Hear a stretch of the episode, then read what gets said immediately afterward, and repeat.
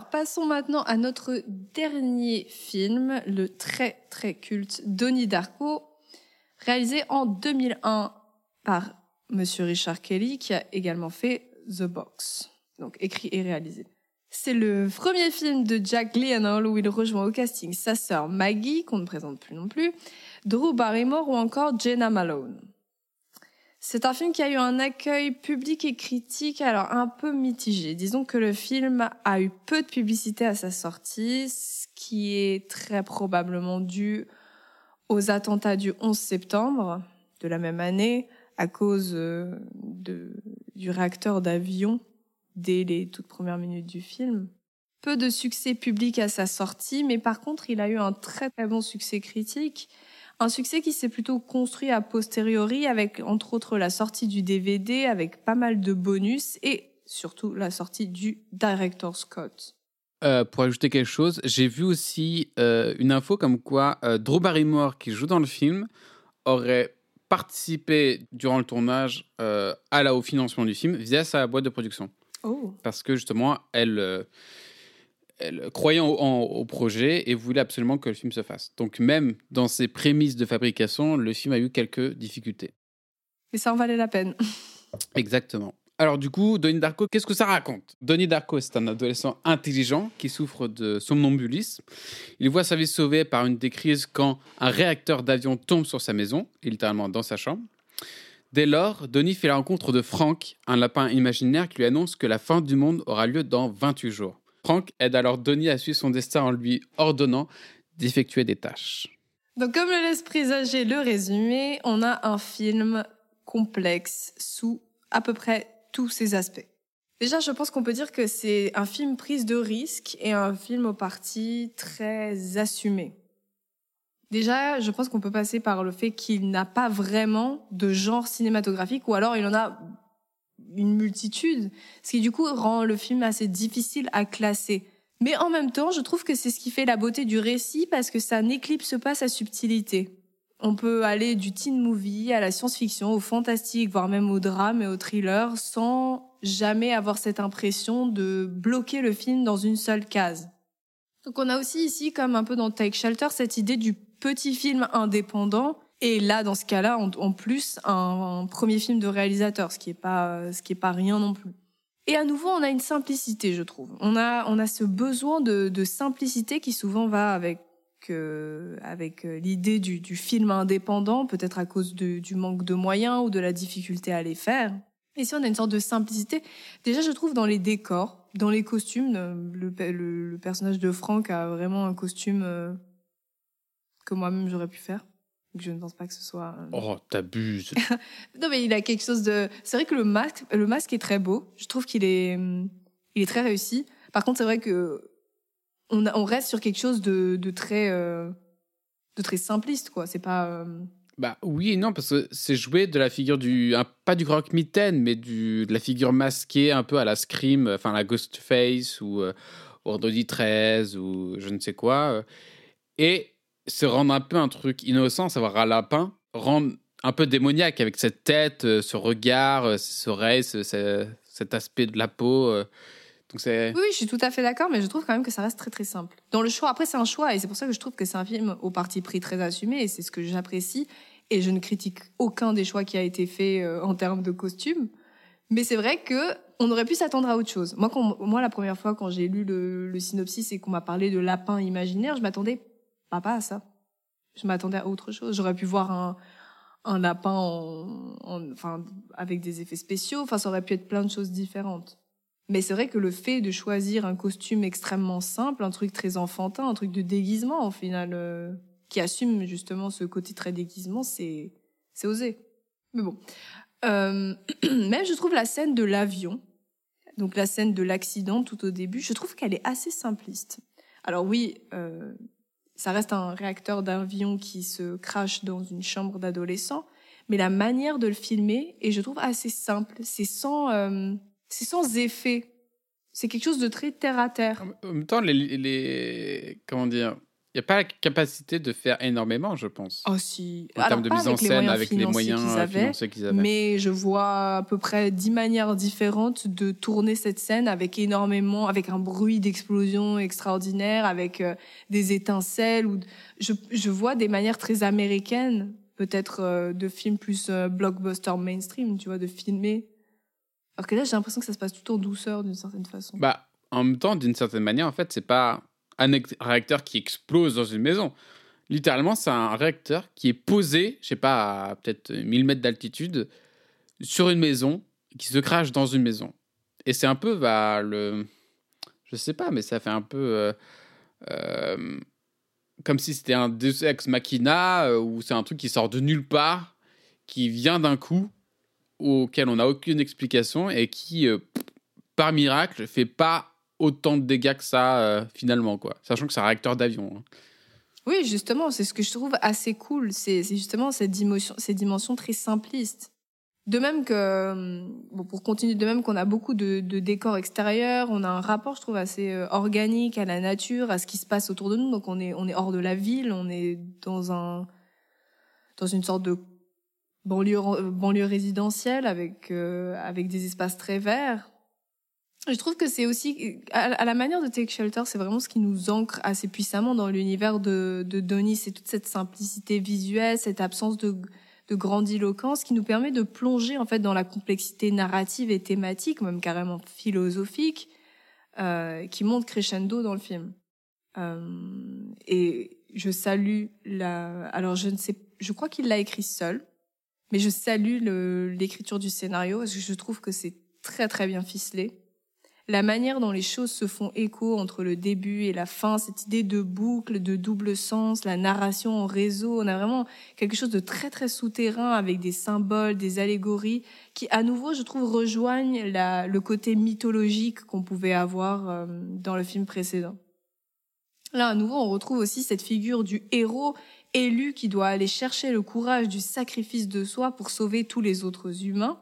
D'ailleurs, ça me fait beaucoup rire parce que euh, Gretchen le dit elle-même.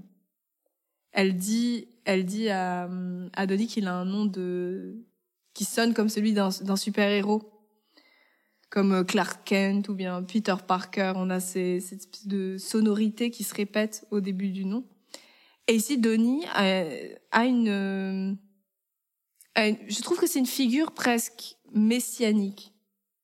C'est la figure qui est vouée au sacrifice pour sauver le monde. Et ici, justement, on a cet affrontement du micro vs macrocosme. Et en ce sens, je trouve qu'on a une structure narrative qui rappelle énormément celle de la tragédie grecque.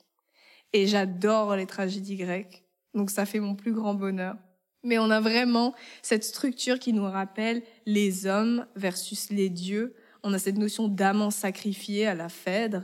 On a également le héros dramatique, celui qui doit mourir à la fin pour rétablir l'équilibre de l'univers. Je trouve qu'on a cette structure euh, dramatique et euh, vraiment typique de la tragédie qui, qui, qui, qui lie en fait le film d'une certaine façon.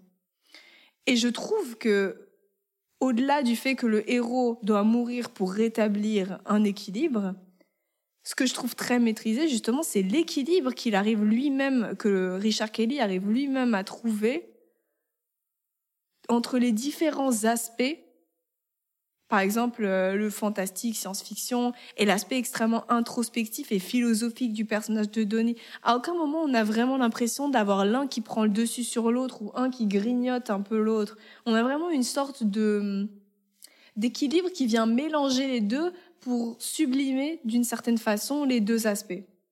Et sinon, on a un personnage. Alors, pour revenir plus précisément euh, sur le personnage de Donnie, je trouve que c'est un personnage qui est extrêmement bien écrit également. Je trouve qu'il est très touchant. Il a cette dimension d'ado rebelle et un poil en manque de confiance en, en lui et je pense aussi en l'avenir qui est peut-être un peu cliché quand on le dit ou quand on l'analyse. Et pourtant, je trouve qu'il arrive à toucher une sorte de justesse et à mon avis, ça vient aussi de la jeunesse du réalisateur, probablement au moment où il a fait le film. Et on trouve je trouve qu'il a vraiment ce côté très très juste et qui est complètement hors du cliché. Il est vraiment dans ce, on a, on a ce, cet adolescent qui est, qui est justement dans cette espèce de destruction, dans ce lâcher prise qui est, qui est même, qui est mauvais pour lui-même jusqu'à la rencontre. Et alors là, on tombe dans le teen movie jusqu'à la rencontre avec Gretchen, qui je trouve une des très très belles manières de montrer des relations adolescentes au cinéma qui sont belles et saines. Et ça, c'est un truc qui, je trouve, est extrêmement rare dans les films, surtout les films qui mettent cet aspect-là en avant, entre guillemets. Et justement, Gretchen vient de se placer comme la seule personne ou presque qui, qui parvient à craquer un peu la carapace de Denis et qui, je pense, l'ouvre en fait à l'idée de, de faire ce sacrifice pour, d'une certaine manière, lui redonner la vie. Et on a ce jeune qui est extrêmement sensible, qui est, qui est très à fleur de peau. Et par exemple, il y a des, il y a des, je trouve que le personnage se construit extrêmement bien tout au long du récit. On n'a pas vraiment cette euh, cette période très explicative où on nous met un, une espèce d'énorme définition du personnage et de ses caractéristiques, mais tout au long on va tout au long du film, on va voir justement à quel point il a il cultive cette sensibilité là. Par exemple, je trouve qu'il a une très belle relation avec euh, avec le personnage de Grandma Death. Cette manière qu'il a de la protéger et, et de, de par exemple la manière quand quand il sort de la voiture pour l'accompagner jusque chez elle, il a une sorte d'empathie pour le personnage qui est extrêmement, qui est extrêmement belle. Il y a aussi le fait que ce soit le seul élève présent quand la prof, euh, jouée par euh, Drew Barrymore, part. Ce qu'il dit aussi concernant le, les Schtroumpfs, le monde des Schtroumpfs, alors que ces deux, ces deux amis sont en pleine euh, théorisation euh, sur le monde des Schtroumpfs, je trouve qu'il lui, revient avec cette espèce de de, de, rationalité, mais de rationalité très très juste et très adulte et mature. De la même manière, c'est le seul personnage qui rassure euh, la jeune fille qui s'appelle Cherita et qui est malmenée par tout le monde, dont tout le monde se moque d'une certaine façon. Et c'est, je trouve que c'est un personnage qui est extrêmement et qui est profondément connecté à sa sensibilité. Et je me demande en fait, est-ce que c'est même pas pour ça que Franck lui confie cette mission? Parce que c'est vrai que confier cette mission-là, au final, à un personnage euh, de 15 ans, c'est quelque chose d'assez risqué, mais pourtant quand on le voit avec cette maturité, cette manière de, de, de voir le monde très très euh, sensiblement, je me demande est-ce que c'est est-ce que c'est pas une des raisons pour laquelle euh, pour laquelle il lui a confié cette mission à lui précisément? Et sinon, on a, je trouve l'évolution du personnage dans la même euh, dans la même idée. On a l'évolution du personnage qui est très belle. Enfin, c'est vraiment l'histoire d'un jeune qui apprend à aimer les autres, qui apprend d'une certaine manière à aimer la vie, à regarder le monde avec plus de souplesse et plus d'acceptation.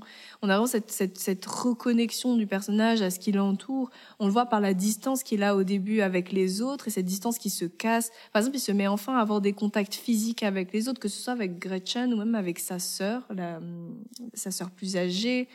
Euh, il se met à voir littéralement l'avenir entre guillemets des autres. Il se reconnecte aux éléments. Par exemple, il y a les tâches que Franck lui donne. Il y a ce contact avec euh, les éléments, le feu, l'eau.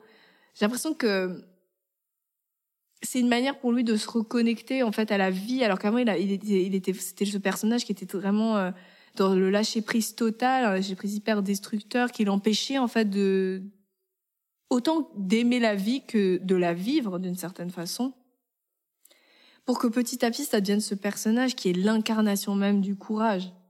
Et je trouve que le traitement qui est fait au personnage est très juste. C'est celui vraiment qui affronte la vérité du monde. Autant le monde dans lequel il vit que le monde qu'il s'imagine.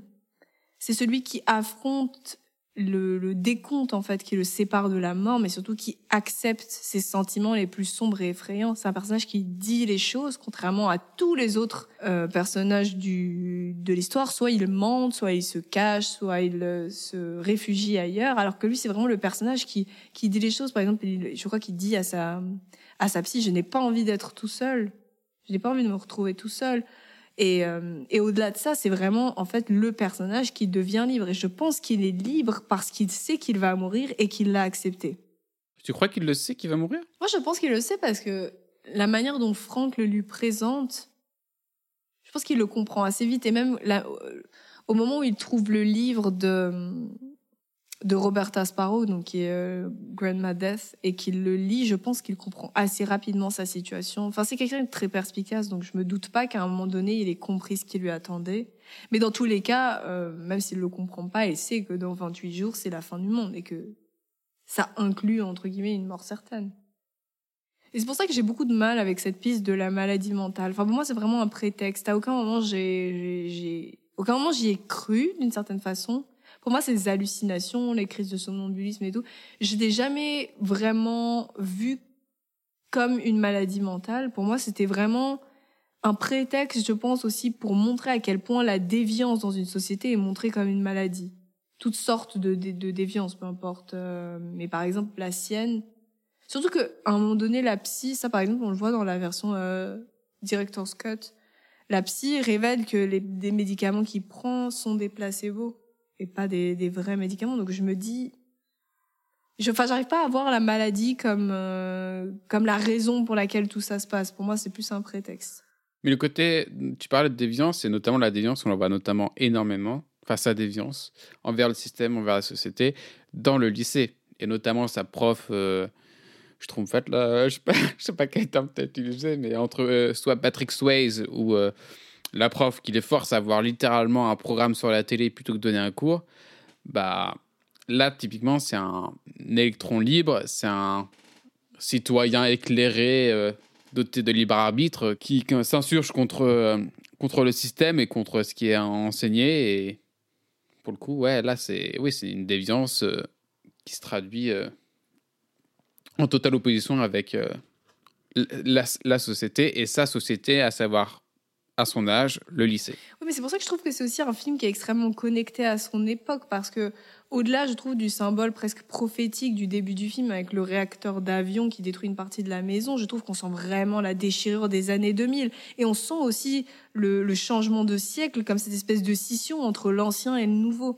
Par exemple, on a la thématique euh, qui est directement abordée dans le film, euh, avec les, conflits qui sont d'abord politiques. Par exemple, euh, le président, euh, enfin l'élection euh, Bush vs Dukakis, ou bien le débat, enfin on, on, le sent le débat qu'a sa sœur avec les parents. C'est vraiment le, ouais. c'est vraiment le, la nouvelle génération versus mmh. l'ancienne. Totalement. Euh, et, et, même par exemple les profs, je trouve qu'on le voit. Par exemple la, la, prof jouée par Drew Barrymore ou alors le prof de physique qui lui donne le livre. C'est vraiment là, ils incarnent bah, justement comme tu le dis la nouvelle manière de penser qui est plus libérée, qui est plus responsabilisante. VS les, les, la, la, prof, euh, espèce de prof de sport là extrêmement euh, puritaine qui, qui, dit protéger cette espèce de, de, dualité entre le bien et le mal, la peur versus l'amour. Et on a vraiment ce, cet essor aussi du développement personnel avec le personnage de, de Jim Cunningham, qui est au final le, le, je crois que Donnie l'appelle l'antéchrist à un moment donné. Je trouve que c'est dur de l'appeler autrement oui, parce que c'est vraiment cette figure diabolique de faites ce que je dis mais pas ce que je fais. Et en même temps, on a, euh, on a le nihilisme et les questions existentielles des, des jeunes, dont euh, par exemple Donnie, qui, euh, qui vient se rebeller justement contre cette espèce de, de gourou du, du, euh, du soi et du développement de soi. Et, et je trouve que justement le film parle autant bien de son époque parce qu'il confronte les deux, les deux manières de penser. Et bon, je pense qu'on peut voir ça aussi comme un passage à l'adolescence et par extension ensuite à l'âge adulte. Euh, le, par exemple, le nihilisme ou les questions existentialistes, c'est quand même quelque chose qui est retrouvé pas mal à l'adolescence ou euh, avec cette perte de l'innocence et en même temps le contrôle, la perte du contrôle rassurant de son environnement. Donc c'est vraiment la mort de l'enfance, mais c'est Alice au pays des merveilles. Le, le Franck, je trouve qu'il il a cette, euh, il porte ce, bah déjà par le, le symbole du euh, du lapin et même, je trouve qu'il y a un côté un peu Peter Pan, ce, ce, cet enfant qui qui veut pas grandir, mais qui est en même temps confronté à ce monde d'adulte. Et euh, et on voit on voit Donnie qui passe par plein d'étapes différentes, typiques de de l'adolescence, dans sa relation avec Gretchen, dans la dans la dans la rébellion qu'il éprouve envers le conformisme des adultes et leurs croyances leur soumission aussi d'une certaine manière. On voit le prof qui refuse de parler parce qu'il ne veut pas perdre son travail, alors que c'est censé être un allié des jeunes d'une certaine manière. Bah c'est un aveu d'échec. Cette situation, typiquement, euh, c'est c'est un aveu d'échec d'une génération en mode de, désolé, je, je, ne peux pas plus t'aider. Je voilà. Exactement. Et c'est pour ça, je pense qu'il a aussi cette euh, cette déception face aux adultes, autant les adultes comme ses parents que les adultes qui sont plus proches de lui, comme la prof, bah ok, qui se fait virer, c'est un peu hors de son pouvoir, mais qui s'est fait virer, ou alors euh, le, le, prof de physique qui refuse, euh, qui refuse de parler. Et je trouve qu'à nouveau, même dans ce film, on a une sorte de, de, de métaphore, on a ce côté très méta. En fait, j'ai l'impression que Frank, c'est un peu le personnage qui dirige les choses d'une certaine manière. On le voit avec cette voix qui qui donne des ordres, bah, qui le sort du sommeil directement euh, Exactement. Darko, quoi. Donc euh, c'est c'est limite le narrateur, quoi. En même temps, c'est le narrateur. En même temps, c'est celui qui, on a l'impression, dirige un peu les rouages de l'histoire. Moi, j'ai l'impression d'être. Bah, un peu comme un maître du jeu dans un dans Donjons et Dragons, genre. Ou alors comme euh, un scénariste. Exactement. Ou alors dans une version plus étendue, parce que si on regarde quand même la dimension peut-être euh, très astrophysique de, de l'histoire, j'ai l'impression presque qu'on parle de cette, je sais pas, des fois il y a cette référence dans la physique à Dieu comme le, grand architecte de l'univers. Et je trouve qu'il y a ce truc un peu, c'est comme si on regardait le grand architecte qui fait euh, qui fait évoluer l'histoire, qui fait bouger les, les, les, pions des, enfin les personnages en gros, donc les, ses propres pions selon leur propre ligne de futur prédéterminée, donc ce que voit au final, ce que met, ce que se met à voir Donnie Darko. Et il se rend compte aussi bah, que du coup il n'y a pas de libre arbitre à partir du moment où il y a cette, euh, cette sorte de prédestination. Donc on se rend compte qu'en fait la perte de contrôle du personnage de Denis, ou alors peut-être que ce n'est pas lui, juste lui qui perd le contrôle, mais il est témoin en fait d'une perte de contrôle qui est juste encore plus profonde parce que ça voudrait dire que au-delà, euh, au-delà de sa propre perte de contrôle sur sa vie, il y a le fait qu'en fait le libre arbitre n'existerait pas et que ce serait une sorte d'illusion du contrôle et que tout le monde aurait l'illusion de contrôler quoi que ce soit, mais qu'en fait il ne le contrôle pas vraiment. Ouais, je suis euh, subjugué ouais, devant une analyse très fine.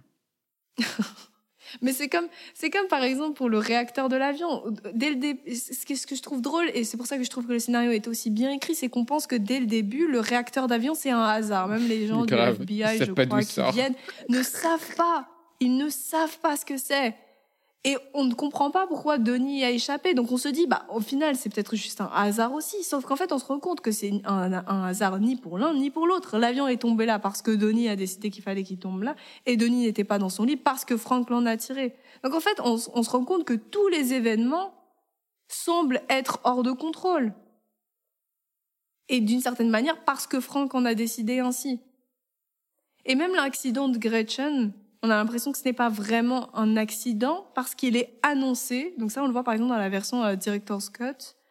On se rend compte qu'il y a un moment où ils sont une espèce de arcade game et qu'il y a un jeu vidéo où une voiture fait une sortie de route. Et donc là, on se dit, ah bah donc en fait, c'est une sorte de... C'est une sorte d'annonce de ce qui va se passer pour le personnage de Gretchen qui se fait littéralement rouler dessus par en plus une voiture qui est rouge, donc comme celle du jeu vidéo. Pareil pour l'œil de Frank. L'œil de Franck, on, nous, on le voit pour la première fois dans le cinéma. Et justement, Denis lui demande, mais qu'est-ce qui s'est passé avec ton œil? Et nous, on comprend seulement après que c'est Denis, en fait, qui a tiré dans l'œil de Franck. Et donc, en fait, on a l'impression qu'il n'y a pas de réalité et qu'il n'y a pas de contrôle non plus, mais que tout est simplement contrôlé par des, par des forces pardon, ou des intentions qui nous dépassent et qui, par conséquent, nous semblent hors de contrôle. C'est extrêmement intéressant comme philosophie.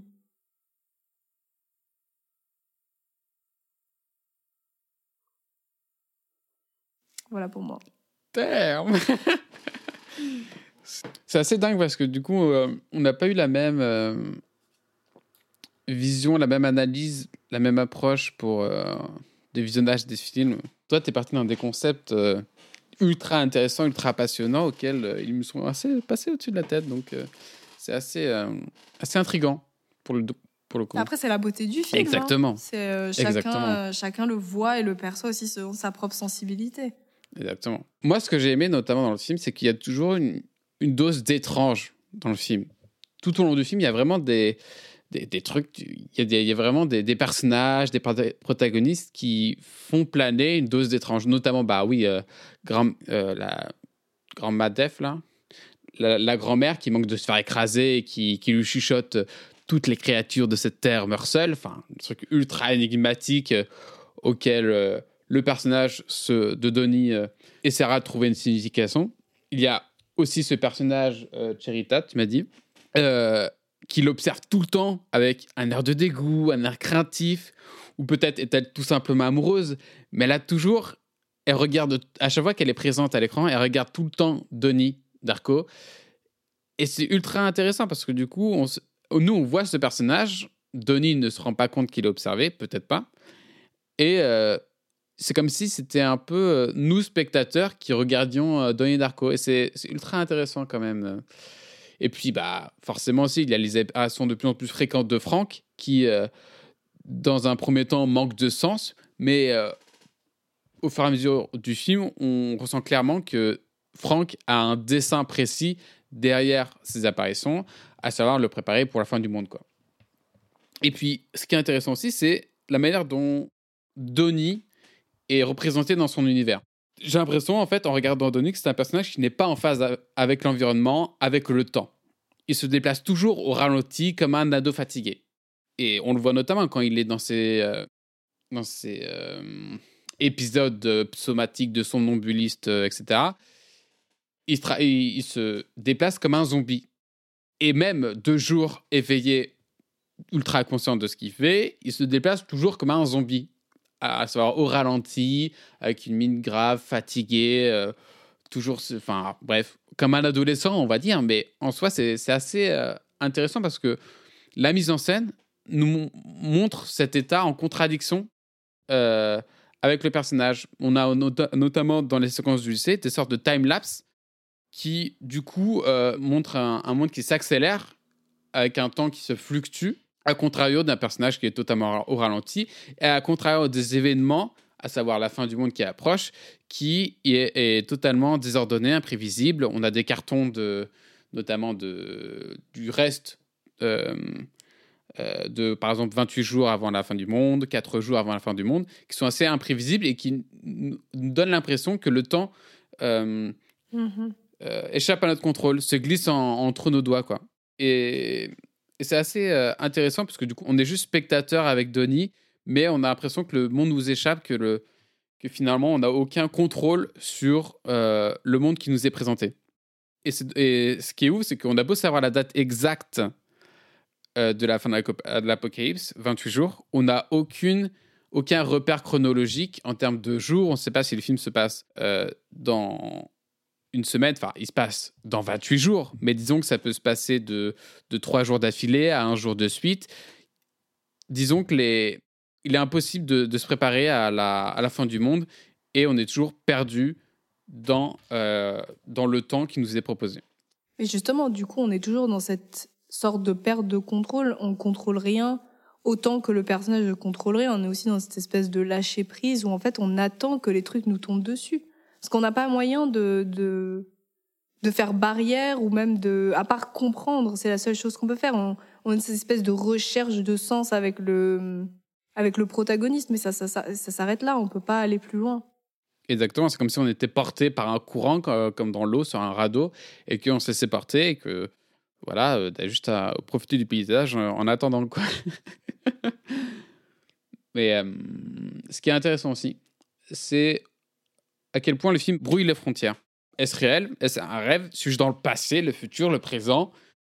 Tout ça, en fait, c'est euh, vraiment assez euh, étrange à ressentir en tant que spectateur. Parce qu'à la différence de Tech Shelter, on pouvait voir et comprendre ce personnage probablement atteint de schizophrénie, ici, dans Donnie Darko, on nous donne la possibilité de la ressentir. En gros, on est, plus, on est dans une focalisation interne, contrairement à Tech Shelter, et du coup, on n'est plus spectateur, on n'est plus passif, on n'est plus, euh, oui, on n'est plus passif de ce, de ce que ressent le protagoniste. On le vit littéralement et ça change totalement le regard que l'on porte sur un destin, sur une histoire ou tout simplement sur des personnages. Et je pense que ça change énormément aussi la nature du film dans lequel on se trouve. Et c'est ce qui fait notamment que Tech Shelter et Donnie Darko, qui sont des films très similaires, qui parlent globalement à peu près des mêmes choses, sont quand même des films très différents de par cette approche. J'ai l'impression que Donnie Darko nous met plus dans la posture du personnage encore que Take Shelter. Take Shelter, j'ai l'impression qu'il reste quand même une sorte de distance, une sorte de flou. Alors que dans Donnie Darko, il y a quand même cette espèce de flou, il y a comme ce truc de maladie mentale et tout. Mais j'ai l'impression que c'est un peu, enfin, ça nous empêche pas vraiment de, de nous retrouver exactement dans la même sensation que le, que le personnage. Oui, mais typiquement, tu as accès à son, à son, à son, à son cerveau, mais typiquement les, les phrases de, les paroles de Franck ou les hallucinations de Donnie, tu y as accès en même, en, en même temps et euh, de la même manière que Donnie. Chose que euh, dans Tech Shelter, tu es plus spectateur d'un, des événements. Oui, mais parce que lui aussi, dans ses visions, il est plus, il est plus spectateur. Et à aucun moment, Il est acteur quand même. bah, j'ai l'impression que quand il a un rêve, il est acteur, mais à moitié. Il, subit quand même la plupart du temps les choses qui lui arrivent. il subit, mais justement, le, le, but de ses rêves, c'est de comment, avec une situation d'agression environnementale ou physique, il peut protéger sa famille. Dans Tech Shelter, c'est ça.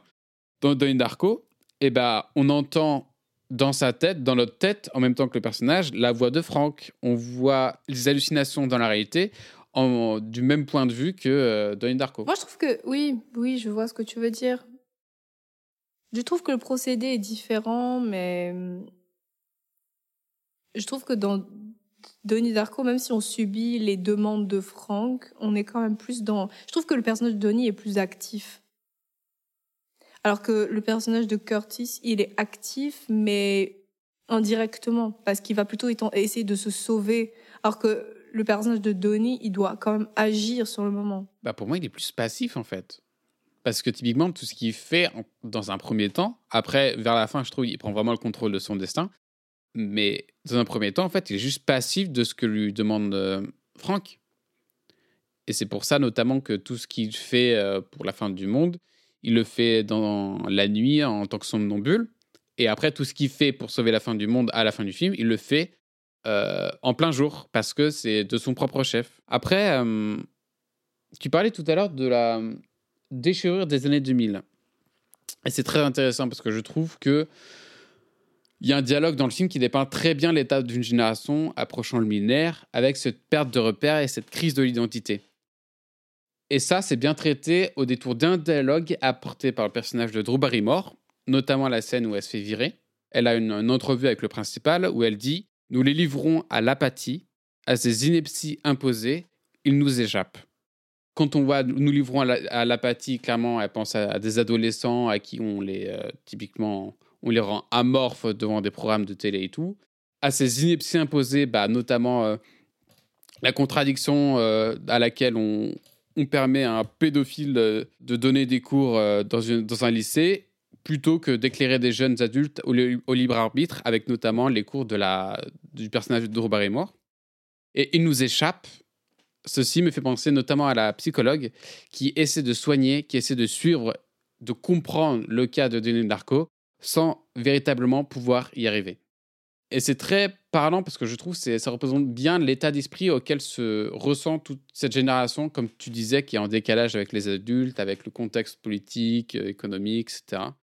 Et euh, au détour d'une scène, le film arrive à, vraiment euh, à cerner ce sujet-là. Mais surtout que, au-delà du fait qu'ils échappent au monde, euh, disons, plus rationnel des adultes, en fait, j'ai pas l'impression que c'est juste qu'ils leur, qu'ils leur échappent, c'est le fait que, d'une certaine manière, ils se perdent. Par exemple, je sais pas, mais quand on voit quand même que le résultat des élections, ça a été Bush au final, ça en dit long aussi sur le monde dans lequel la jeunesse a dû, et je pense que c'est encore véritablement valable aujourd'hui, ça montre à- à quel point il nous échappe, oui, mais c'est surtout euh, à quel point la jeunesse se perd. Juste parce que ils sont pas entourés, ils sont pas aidés par, euh, disons, les forces en place ou les autorités en place. Je trouve que le fait que Bush soit élu, c'est extrêmement symptomatique de ça. Ça montre à quel point, en fait, cette jeunesse-là, elle n'est pas écoutée. Elle n'a jamais vraiment été écoutée, là, elle l'est encore moins. Et ça se voit dans le personnage de, de Donnie, qui, en fait, euh, bah, se rend compte qu'il n'y a pas vraiment de libre arbitre non plus. Totalement. Mais en fait, oui, oui typiquement, c'est une jeunesse qui est abandonnée par les adultes, qui est laissée à son libre, à son libre sort avec un modèle parental qui est très. euh, Enfin. Mais les parents aussi, ils sont complètement perdus. hein. ah oui, ils sont. Les parents de Donnie, ils sont euh, à côté de la plaque, malgré eux. Bah, la mère, je trouve, moi, la mère, elle a un peu, j'ai l'impression, elle a un peu ce regard, euh, comment dire, perçant qui, qui arrive à, à, à trouver les choses, euh, comment dire. Je, vois ce que tu veux dire. Pas elle est un peu plus vive. Oui, voilà, elle est plus vive. Elle a, bah, c'est ça, contrairement au père qui lui est complètement déconnecté, qui vit euh, la vie du, de l'américain moyen, vivant dans son suburb. Euh, parlant de politique, euh, ne se préoccupant pas de la vie de ses enfants, etc. La mère est beaucoup plus clairvoyante, voilà, sur ce que peut ressentir son fils notamment. Et elle a beau, il y a un pas, il y a un moment dans le film qui est très émouvant, c'est quand Donnie lui dit, ça doit être cool d'avoir un fils taré, machin, atteint de schizophrénie et tout. Et elle, tout ce qu'elle, ce qu'elle lui répond, c'est magnifique. Elle dit, c'est merveilleux. Et c'est très beau, je trouve, parce que malgré, euh, malgré que bah, se comporte horriblement avec sa mère, enfin, il la traite de, bitch à un moment, euh, et bah, elle arrive à avoir cette clair, clairvoyance de voir que c'est un, enfant en souffrance qui en décalage un peu avec le monde dans lequel il est, et que finalement, euh, c'est pas un enfant euh, plein de haine ou complètement border avec le monde qui veut voir le monde brûler machin et tout. Non, c'est juste un, enfant perdu qui ne se reconnaît plus dans un monde et tout ce qu'elle peut lui dire, c'est que, à, quel point elle aime. quoi. Justement, je trouve que elle est clairvoyante, mais elle est complètement dépassée parce qu'elle n'arrive plus elle-même à aider cette génération-là, par exemple, qui est manifestée ici sous la forme de son fils. Elle n'arrive même plus à se rendre, euh, à être une alliée, en fait, d'une certaine façon. Donc oui, elle est clairvoyante et elle se rend compte, et je pense que c'est pour ça qu'elle dit que c'est merveilleux d'avoir un fils différent, parce que justement, ça te permet de sortir de ta bulle d'adulte qui pense qu'il sait tout, ou qui est bloqué dans une espèce de routine où tu ne te rends même plus compte de rien du tout. Donc je pense que c'est ça le sens de sa phrase. Mais d'un certain côté, elle se rend compte qu'elle perd complètement le contrôle de son enfant et de la génération entière. Et je pense que, bah, par exemple, c'est aussi une autre façon de montrer la perte de contrôle. C'est bah, des, des autorités, des politiques, des parents, des professeurs qui se rendent compte qu'ils perdent le contrôle de toute une génération, qu'ils n'arrivent plus à gérer. Et je parle pas de contrôle dans le sens de les maîtriser, de les faire faire ce qu'ils veulent, mais juste déjà de les comprendre et de partager quelque chose avec eux. Ils sont complètement à côté de la plaque, ils se rendent même plus compte à quel point ils sont à côté de la plaque. On le voit par exemple avec la professeure euh, de gym qui se met à, à les défendre un pédophile alors qu'elle se dit puritaine et pour la bonne moralité entre guillemets des euh, de l'Amérique et qui se qui se rend qui n'arrive même plus à se rendre compte à quel point elle elle se elle se fourvoie elle-même parce qu'elle préfère aller défendre un pédophile en disant non mais ça peut être qu'une erreur que ce mec soit accusé de, de ce dont il est accusé plutôt que d'aller conduire son enfant à réaliser entre guillemets euh, son rêve de gamine. C'est là qu'on se rend compte à quel point en fait les enfants ils échappent pas au monde des adultes ou en tout cas ils les échappent, ils leur échappent pas indirectement, mais justement ils se détachent de ce monde des adultes là parce qu'ils voient à quel point il est destructeur. Et je pense que là par exemple la mère grâce à Denis se rend compte à quel point en fait le monde est complètement euh, déstabilisé. Bah, je suis d'accord, euh, je suis d'accord avec toi. on a l'impression durant le film qu'elle réalise petit à petit en fait comme, euh, comme Denis, à quel point le, tout est stupide. Enfin, ça, c'est très, euh, c'est très marquant, notamment quand euh, bah, justement il y a la, il y a la prof là qui, qui va, qui chante chez elle, qui rapporte son discours en mode oh, c'est peut-être une machination visant à, à, à, à au, à Patrick Swayze et tout. Et là, elle a ce regard clairvoyant en disant, enfin, en ne disant rien, mais juste en, juste, voilà, elle comprend et de par son visage, elle se rend compte de l'hypocrisie de la chose, quoi. Mais j'ai une question est-ce que la mère doit-elle vraiment être une alliée? Est-ce que justement, elle ne s'efface pas? Bon, certes, elle a, du mal à comprendre euh, cette génération perdue, euh, en manque de repères, mais est-ce qu'elle ne doit pas s'effacer pour permettre à la nouvelle génération, à la génération de son fils, de euh, créer leur propre histoire, leur propre destin, euh, je ne sais pas, mais pour moi, euh, elle ne doit pas non plus les accompagner avec la main. C'est quelque chose un peu qu'elle doit observer de loin, sans pouvoir aider ou comprendre les évolutions de la société, quoi. Mais je suis pas tellement d'accord parce que je pense pas que c'est parce que tu es un allié que tu accompagnes de manière destructrice quelqu'un. Pour moi, il y a quand même une nuance dans, dans les propos. Et je trouve que la mère peut être une alliée. Et par exemple, je trouve que comprendre quelqu'un ou faire euh, l'effort de, s'intéresser à quelqu'un plus loin que simplement euh, des banalités, tu vois, c'est déjà pour moi être l'allié d'une cause ou, de son enfant, par exemple, dans son cas elle. Et je trouve que les, les adultes qui ne sont pas montrés comme des alliés, la plupart du temps, sont des adultes qui vont à l'encontre de ce que les enfants veulent. Par exemple, pour reprendre cet exemple de la prof qui veut aller défendre euh, un pédophile, tu vois. C'est des adultes qui, quand ils ne sont pas alliés, vont, bah, en fait, ils vont détruire ce que la jeune génération essaie de construire à ce niveau-là, tu vois. Donc pour moi, c'est quand même important que oui, euh, la mère soit une alliée. Après, ça veut pas dire qu'il faut faire le travail à la place des gens, mais comprendre et se placer en, aide, en conseil, ça peut être une manière d'être un allié, tu vois, sans euh, pour autant euh, prendre toute la place. Hmm, c'est vrai, tu as raison. Je pense que tu as raison sur ce point. Alors ensuite, euh, bah, cette idée de contrôle chez Denis Darko, je la retrouve pas mal aussi dans, les, euh, dans, comment dire, dans le, parcours que l'on a pu voir chez Curtis dans Tech Shelter. Euh, parce que du coup, on se pose la question de comment garder le contrôle quand notre perception de la réalité et de la fiction sont distordues et n'ont aucun sens. Et aussi bien Curtis que Donnie, en fait, leur réponse, c'est en acceptant la mission qui leur est confiée, en recherchant un semblant de concret dans ce, nuage de confusion. Et, ce, et cela, ça se traduit comme euh, par un ordre simple à appliquer. Chez Curtis, notamment, c'est créer un bunker pour répondre à la question, euh, genre, c'est pas, euh, insoluble de comment vit-on, comment, réagit-on, comment vivons une apocalypse. Pour Curtis, c'est en, faisant un bunker. Et pour Donnie, c'est en appliquant tout simplement les directives de Franck. Donc c'est pour ça que quand Franck lui demande qu'est-ce qu'il pense du voyage dans le temps, bah, il ne peut pas, euh, peut pas répondre tout de suite. Il ne sait même pas en soi ce qu'est le voyage dans le temps. Il est obligé de demander à son prof de physique et tout. Donc du coup, c'est pas quelque chose qui peut, qui peut agir quoi.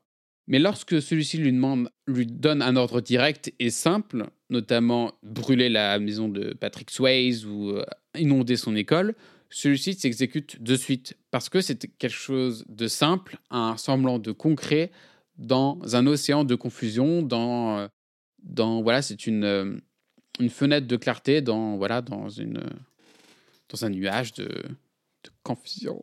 Et en fin de compte, pour revenir à, à l'essentiel, le cas de Donnie Darko traite probablement de la perte de contrôle ultime.